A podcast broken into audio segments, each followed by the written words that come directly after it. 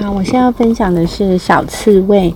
嗯，就是在班上有个小男孩，其实我觉得他非常的有创造力，但是呢，他有时候就会对自己生气。比如说他写的东西，他有时候觉得不好，他就会很生气，他就觉得自己做不好，或者是他写的东西没有得到认同的时候，他也会很生气。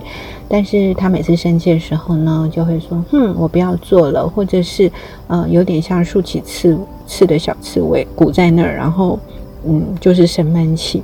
那其实面对这样子的状况，其实我发现我可能一开始也会有一点焦虑，希望他能够呃不要不要生气，然后可以好好学习。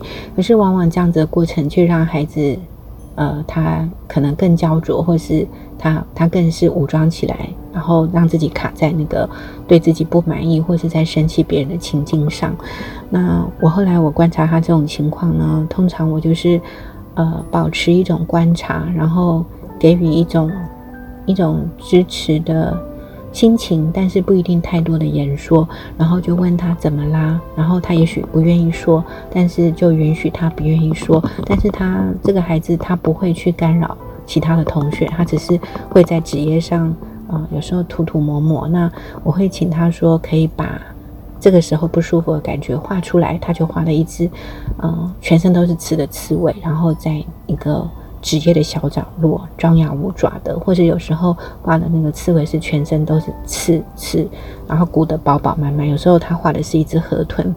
其实当他画完之后，如果老师不要过度的去做，呃，其他言语的一种批判或指责，其实画完之后，你可以感感觉到他的那个生气已经。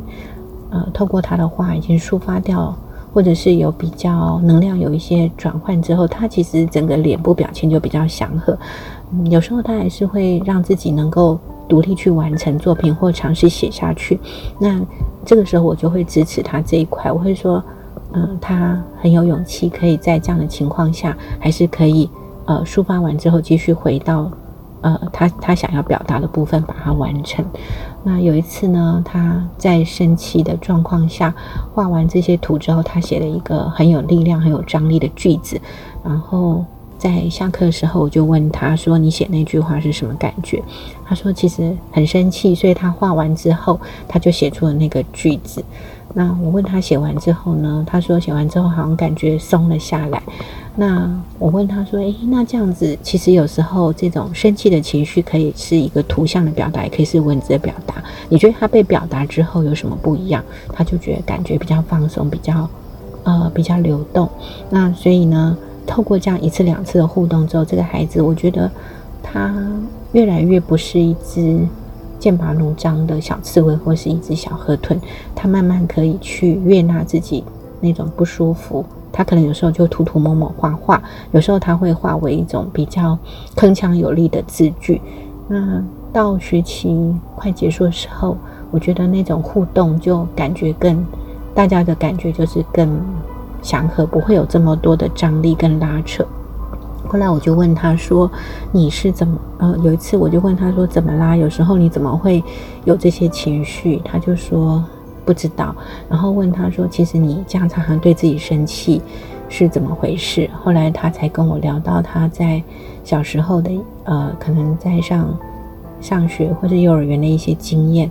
那其实慢慢的，他开始透过对话去觉察自己那种生气的感觉，可能过去可能没有办法被表达。所以他就是闷在里头，那所以碰到这种他不舒服的情境，他只会闷着，就是像鼓鼓着气的这个小刺猬，或者是快要爆破的气球，或是小河豚。那后来他发现了，他可以透过画画跟写作去表达字句的张力，或者是图像，或者是他可以在旁边写一些呃，就是小小的句子说。嗯，我我我像一只生气的河豚，全身长满了毒针。其实写完之后，他又他又回到了他在课室的书写。其实我发现这个切换让他觉得还蛮有趣，他也可以跟自己的情绪在一起。那其实老师可以透过这个嗯这样子的过程，慢慢让他去体察跟接纳自己的情绪。嗯，其实没有太多的。期待说他一次就要改变，或者是慢慢的去让他能够去感受自己的情绪和自己在一起，其实他的状况就好很多。那接着他慢慢的，他就会呃越来越不排斥，把自己的感觉可能透过图像文字去表达出来。其实我想这是一个很棒的历程，就是我觉得我们在学习成长过程中都比较少。呃，引导我们怎么去悦纳、接受自己的状况。有一次，我就问他说：“如果你今天是老师，你对于这样子在生自己气的孩子，你觉得你可以做什么？”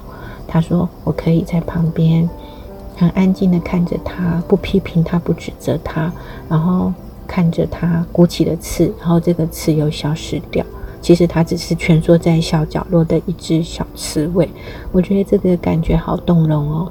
所以我们要有这样子的一份。”啊，安定的力量可以去支持、观察跟陪伴啊！我觉得不要抱太大的期望，说他马上就要变得很好，或是他每次一定要做得很棒。